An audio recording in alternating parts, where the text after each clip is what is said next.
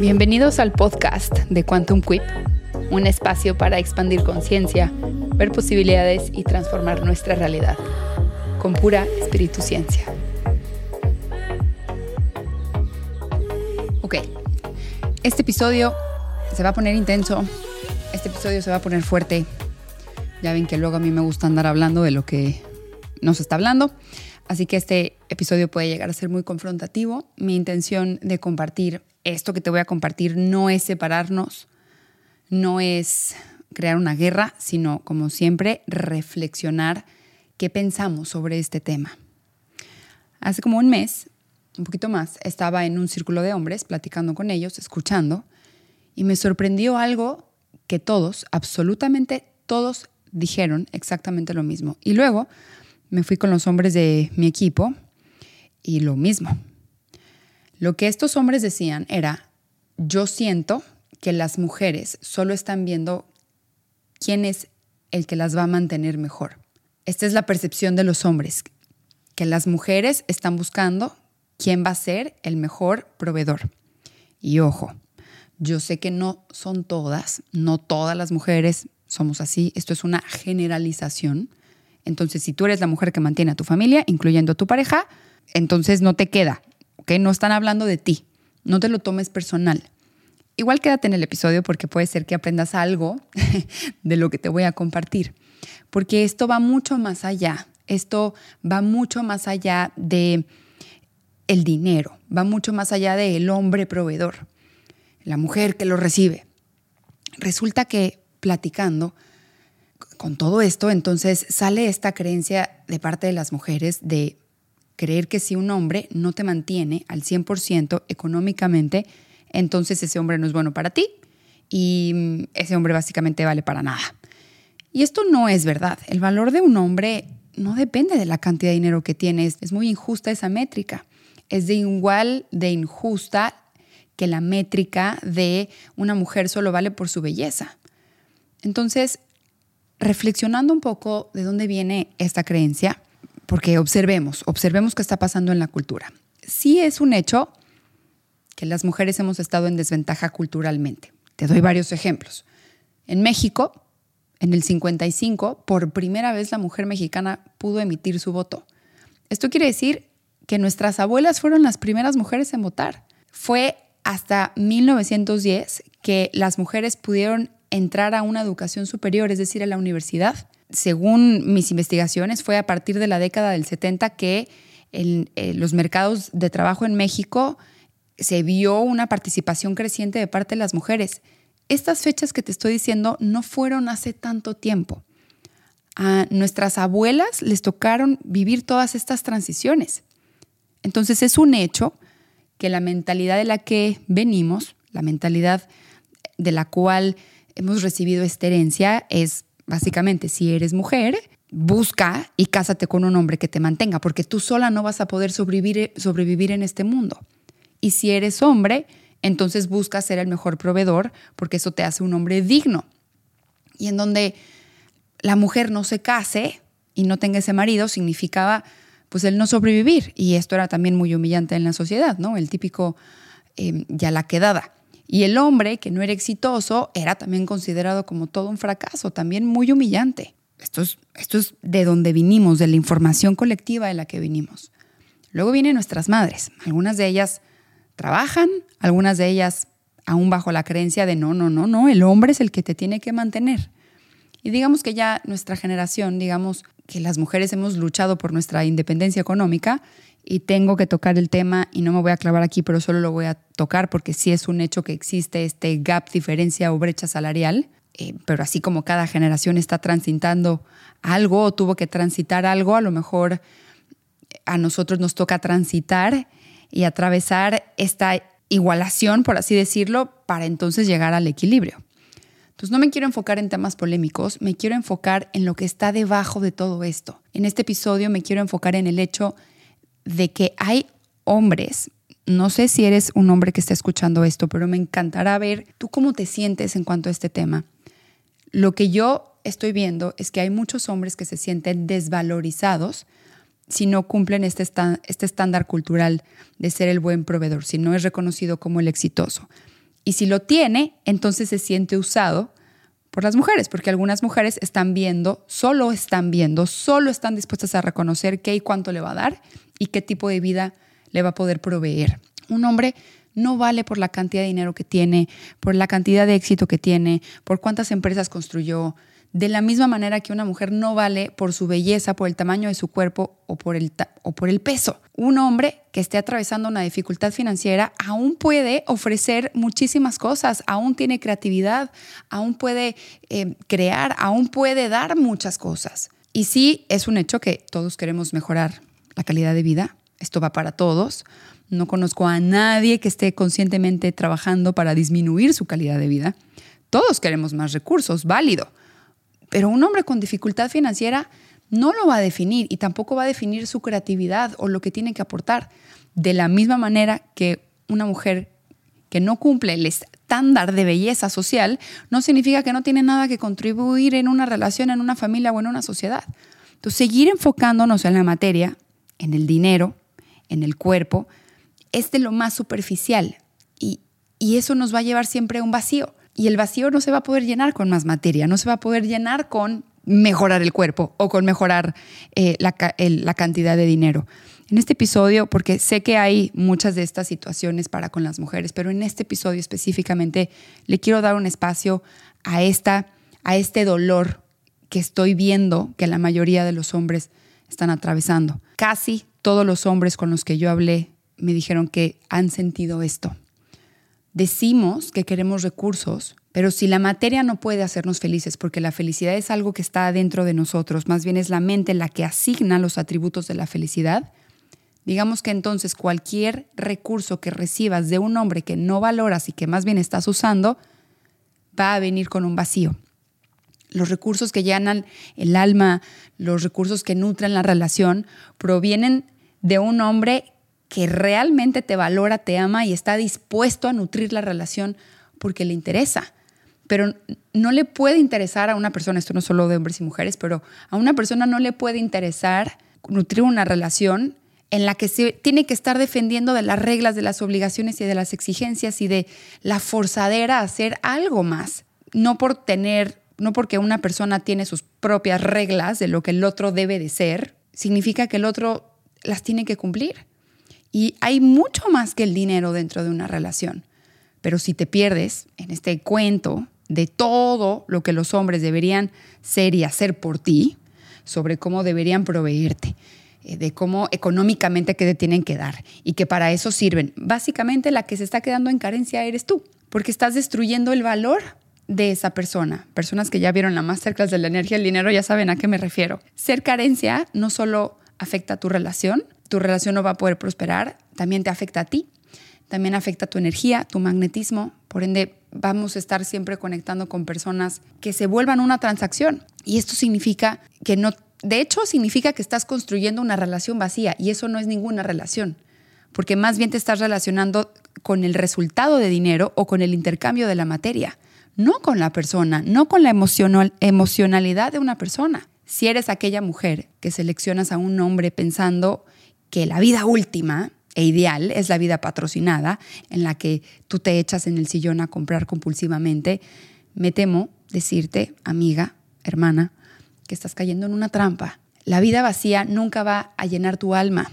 Conozco muchísimas mujeres que lo tienen todo económicamente, les proveen absolutamente todo, pero como llevan 20, 30 años siendo mantenidas y nunca han explorado su creatividad, su aporte, su contribución, no se sienten productivas sienten que algo les falta, como que su vida tiene un vacío, como que se quedaron con ganas de explorar algo.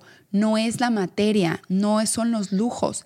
Lo que se quedaron sin explorar es todo el, el universo interno. Esto nos afecta a todos los seres humanos, nos desconecta de lo que somos en esencia. Y en esencia todos somos un potencial creador creativo infinito, ilimitado. Ahora, si eres mujer y te encuentras con un hombre que elige no mantenerte al 100% porque no quiere o porque no puede y tú lo juzgas, lo discriminas y lo desvalorizas y disfrazas esos juicios y discriminaciones y desvalorizaciones con es que son mis estándares, que ahorita voy a tocar este punto, lo que estás buscando más bien es una relación transaccional.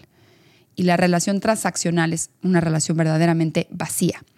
Un hombre que usa a la mujer por las razones que sea, una mujer que usa al hombre por las razones que sea, lo que atraen y construyen en esencia es más de lo mismo, una transacción, algo usable.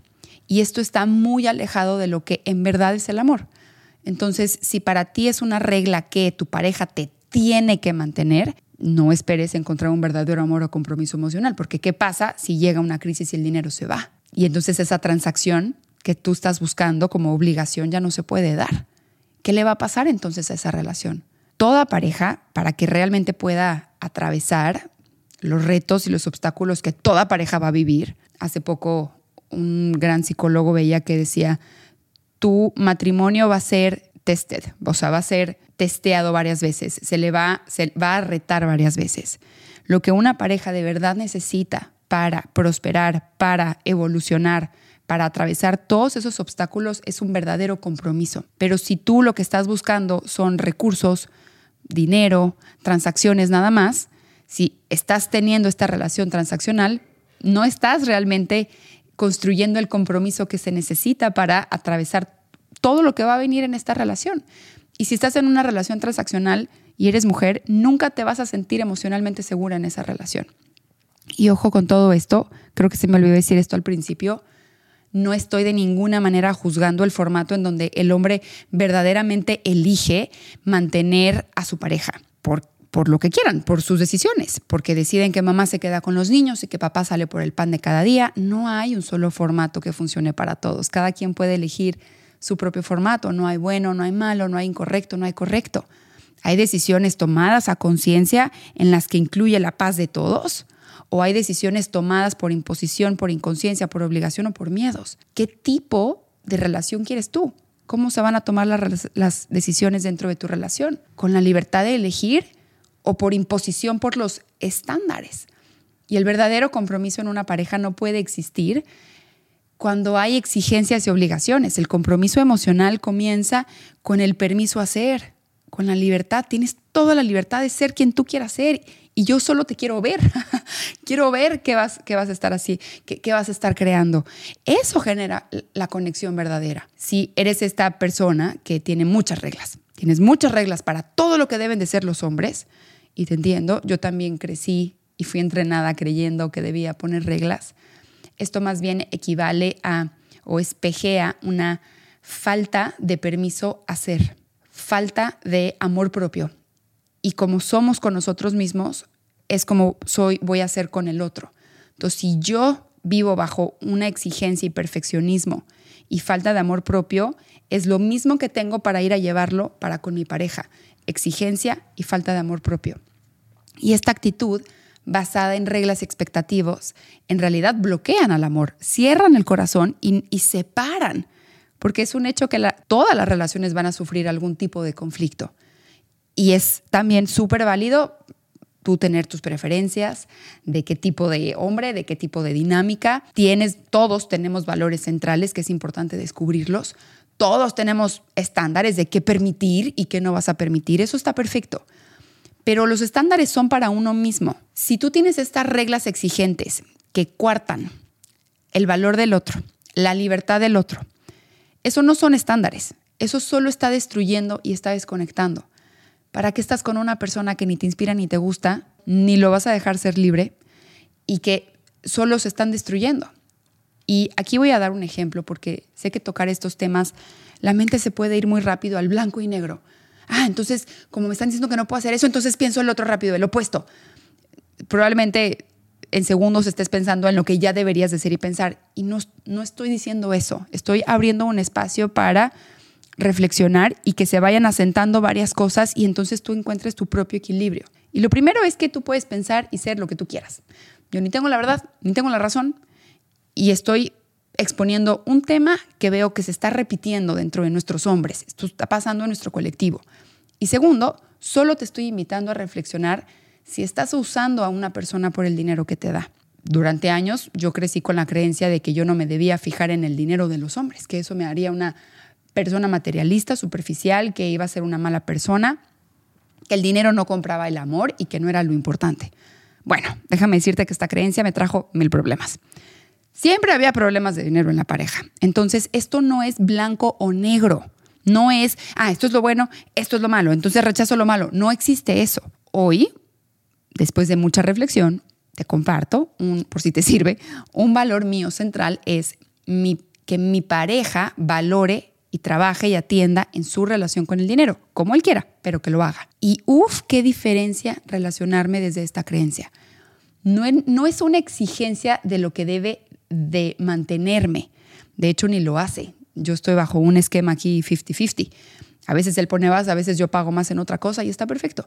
A lo que me refiero como tener una relación sana con el dinero como un valor central, significa que cada quien es dueño de su relación con el dinero y eso significa que cada quien sabe qué hacer para producirlo cuando se necesita, sabe cómo ahorrarlo, sabe cómo ser responsable o qué acciones responsables a tomar. Si crees que eres mujer y no deberías de fijarte en el dinero de un hombre, te sugiero que vuelvas a reflexionar sobre esto. No significa que debes de valorar a un hombre solo por el dinero, sino la que observes la relación con el dinero que tiene esa persona, no solo los hombres. Esto también va para las mujeres. Esto habla muchísimo de la persona, si es responsable, si despilfarra, si está pretendiendo, si lo utiliza, si manipula a través del dinero. Hay muchas mujeres que piensan que tener estas reglas les da un, tipo de empoderamiento, pero eso no es el empoderamiento. Eso no te convierte en una mujer fuerte, porque eso va a cortar la libertad y la intimidad y el vínculo con esa persona. El objetivo de este episodio no es juzgar tu formato y tampoco es llegar a un número específico de lo que tienes que negociar con tu pareja, si es 50-50, 40-60, 70-30 o 90-10. No, cada, cada quien puede elegir. Cada quien puede decidir, cada pareja está en su propio ritmo. Además, estos acuerdos que se pueden ir haciendo también se pueden ir transformando de acuerdo a los momentos de la relación y con el tiempo eso, ese nuevo acuerdo se vuelve a transformar y luego se vuelve a transformar. Y hay hombres que deciden ser el proveedor de la familia, buenísimo. Hay hombres que no quieren y esto no significa nada. Si tú solo vas a amar a un hombre por su decisión de mantenerte o no, eso es lo transaccional, eso es que lo estás usando. La energía masculina, la energía masculina, tiene el rol de proteger y de proveer, pero las mujeres también tenemos energía masculina. También tenemos el rol de proteger a los hombres de las carencias que vienen de esta herencia cultural y de linaje que desvalorizan a los hombres por lo que no son o por lo que deberían de ser. Tú si tienes estándares, buenísimo, pero los estándares son hacia ti misma, no para desvalorizar a otra persona. Y si te tienes que separar de una persona, buenísimo, está perfecto, tienes todo el derecho a decir, esto yo no lo permito, este tipo de relación o este tipo de conductas y comportamientos no van conmigo, ese es mi estándar. Perfecto, eso está muy bien, pero eso no le quita el valor a esa persona. Y si tú no tienes una relación de pareja que genuinamente valores, pues ¿por qué estás con esta persona? ¿Por aburrimiento? ¿Por soledad? ¿Por miedo? Entonces, ¿estamos usando a esa persona para quitarme el aburrimiento? ¿Estoy usando a esa persona para quitarme esta soledad o para no explorar el miedo con el que cargo? Entonces, antes de pedirle su dinero o que te mantenga, pregúntate si de verdad estás dispuesta a valorar la conexión con él y proveer la conexión con él, porque el trabajo de la energía femenina, que también los hombres tienen energía femenina, es nutrir y conectar. La conexión viene de la energía femenina. Las reglas, las exigencias estrangulan el permiso a hacer, la libertad y la conexión. Y las relaciones que se basan en las necesidades están destinadas a ser carentes. Uno no construye su relación para ver cómo se le van a cubrir las necesidades. Eso siempre va a acabar mal. Y otra vez, no hay nada de malo en que un hombre sea el proveedor del 100%, pero qué mejor que permitir que esa sea su decisión y que si tiene miedos, entonces ser el espacio de conexión, no de exigencia, para que pueda explorar todos esos miedos. Un hombre no va a poder valorar lo que le ofreces si a través de ese ofrecimiento viene con exigencias y obligaciones. Y yo esto lo he visto varias veces, em, no solo en, mujeres con hombres, o también en, en hombres con mujeres, que nos encontramos usando a los otros por muchas cosas. Mujeres que usan a los hombres por el dinero, el resultado muy común que yo veo es que el dinero que llega a sus manos, dinero que se les va. el típico. No, el hombre que le daba todo, pero algo pasó, que se perdió todo. El dinero no se queda, no se quedó. El dinero no se va a quedar contigo si estás rechazando su fuente, que es el hombre, en este caso. Energéticamente estamos rechazando al dinero de alguna manera y de alguna manera va a salir de ti. ¿Por qué lo estás rechazando? Ya te explico esta parte. Si encierras al hombre en un solo papel, en el papel de proveedor, el papel de protector, no solo estás cancelando todo lo que es, no solo estás cancelando su libertad, también estás cancelando su derecho a elegir y su derecho a experimentar otras partes de sí mismo contigo. Él está obligado a hacer solo esta cosa, este papel, contigo. Y cuanto más tú quieras quitarle este permiso y derecho a los hombres, más probabilidades tienes tú de que te utilicen y en más carencia vives tú. Y sí sé que hay muchos hombres atrapados en, en algún sufrimiento y también las mujeres nos atrapamos en ciertos sufrimientos. Y más bien, lo que te protege de ser utilizada por hombres tóxicos o lo que te protege de ser utilizado, hombres, por mujeres tóxicas, es en realidad estar en sintonía, es estar en conexión con tu intuición, con tu interior, con tus estándares, con tus valores centrales, con tus deseos, con lo que sí quieres. Es más bien entrenar, regresar tu atención a ti, no estar perdiendo tu atención, que es tu energía, en lo que el otro debe de ser, lo que el otro te ofrece, si es suficiente lo que te ofrece, lo que el otro te provee es más bien enfocarte en ti y no seguir construyendo tus relaciones en base a las expectativas.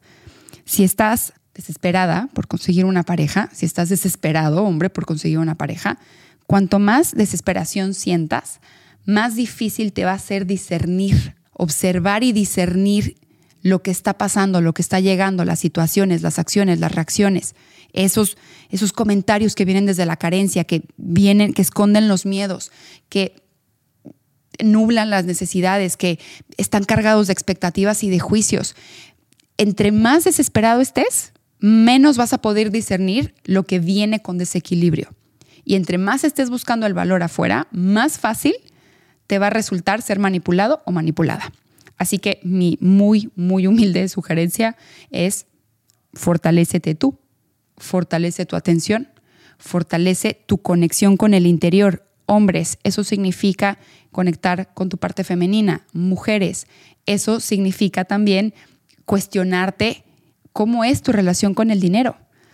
Comprométete con descubrir y desarrollar tu creatividad, tu potencial creativo, que tu relación con el dinero y abundancia no dependan de otra persona.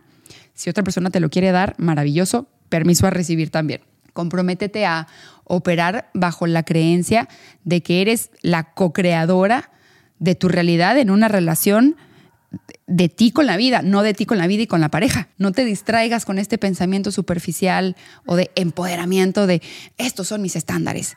Tus estándares no te dan el derecho y el permiso de someter a otro a tu expectativa. Esos no son estándares. Y este pensamiento superficial nos ciega de ver la verdad que estamos construyendo desde un vacío y no se va a poder llenar con la materia. Así que si todo esto te está resonando, a lo mejor esta es la invitación de ir un poquito más profundo. A lo mejor está llegando la invitación de volverse responsables con la propia relación con el dinero. Es tu relación con el dinero. Justo tengo otro episodio de cómo la relación con el dinero es tuya, aunque no tengas trabajo, aunque te mantengan, sigues teniendo una relación con el dinero. Es más bien una invitación a observar si tenemos reglas, exigencias y expectativas a los hombres. Y si las tienes, déjame decirte que esas expectativas y exigencias ni te van a hacer más lista, ni más inteligente, ni más sensible, ni más atractiva, ni más intuitiva. Tu información está aquí adentro, no está en lo que te da un hombre si realmente, si realmente has probado lo que es esa conexión emocional profunda con un hombre, puede ser tu pareja, pero puede ser tu primo, pero puede ser tu mejor amigo, pero puede ser tu hermano, incluso tu papá. Si has tenido el privilegio de que un hombre sea, se abra y sea vulnerable contigo y al mismo tiempo responsable de su información, porque ser vulnerable no es ser víctima, ¿ok? Sea vulnerable de su propia información. ¿Qué dices que vale más? ¿Esa conexión? O el dinero que te va a dar. ¿Qué vale más para ti? Cuéntame si tú has platicado esto con los hombres cercanos a ti, con tu pareja, con tu hijo, con tu primo, con tu papá, con tus tíos. Cuéntame si eres hombre y estás leyendo esto, si esto te resuena. Aquí siempre vas a encontrar un espacio seguro para poder expresar todo esto. Eh, si te has sentido usado o juzgado por haber cumplido o no una, un número económico, o qué, o qué sientes tú de todo esto. Entendiendo que son generalizaciones, probablemente no incluye a todas las personas, pero me interesa saber qué, qué opinan ustedes. Y recuerda también que si quieres atender tu relación con el dinero, si quieres ya ser responsable de tu relación con el dinero, cuando se trata de dinero, nunca se trata de dinero, hay mucho más profundo. hacia afuera, o sea, los ojos ven una, una transacción económica. Hay mucho más que está de fondo. Están todas estas emociones, están todos estos miedos, el miedo al rechazo, el miedo al abandono, el miedo a la humillación, el miedo al no pertenecer, hay mucha información emocional que se activa cuando se está tratando del dinero. Y si toda esta información te resuena, estamos por comenzar el reto de 25 días de la energía del dinero, lleno de meditaciones, de hipnosis, lleno de herramientas para estos pensamientos superficiales, herramientas de aplicación mental, saber qué hacer con los pensamientos que te llegan, no los tienes que creer verdaderos, pero para eso necesitas practicar una pausa, cultivar un momento de reflexión para que entonces puedas cuestionar e indagar sobre tu propio pensamiento y eliminar estas causas que siguen rechazando la energía del dinero y por ende van a rechazar construir la riqueza. Van a rechazar las posibilidades para que el dinero llegue a tu vida. Y si tú rechazas posibilidades de dinero, como la riqueza se construye a base de acciones conscientes cuidando el dinero. En este reto también vas a encontrar muchísimas actividades para desarrollar tu creatividad, para tomar tu relación con el dinero y te voy a dejar todos los links aquí abajo en este espacio.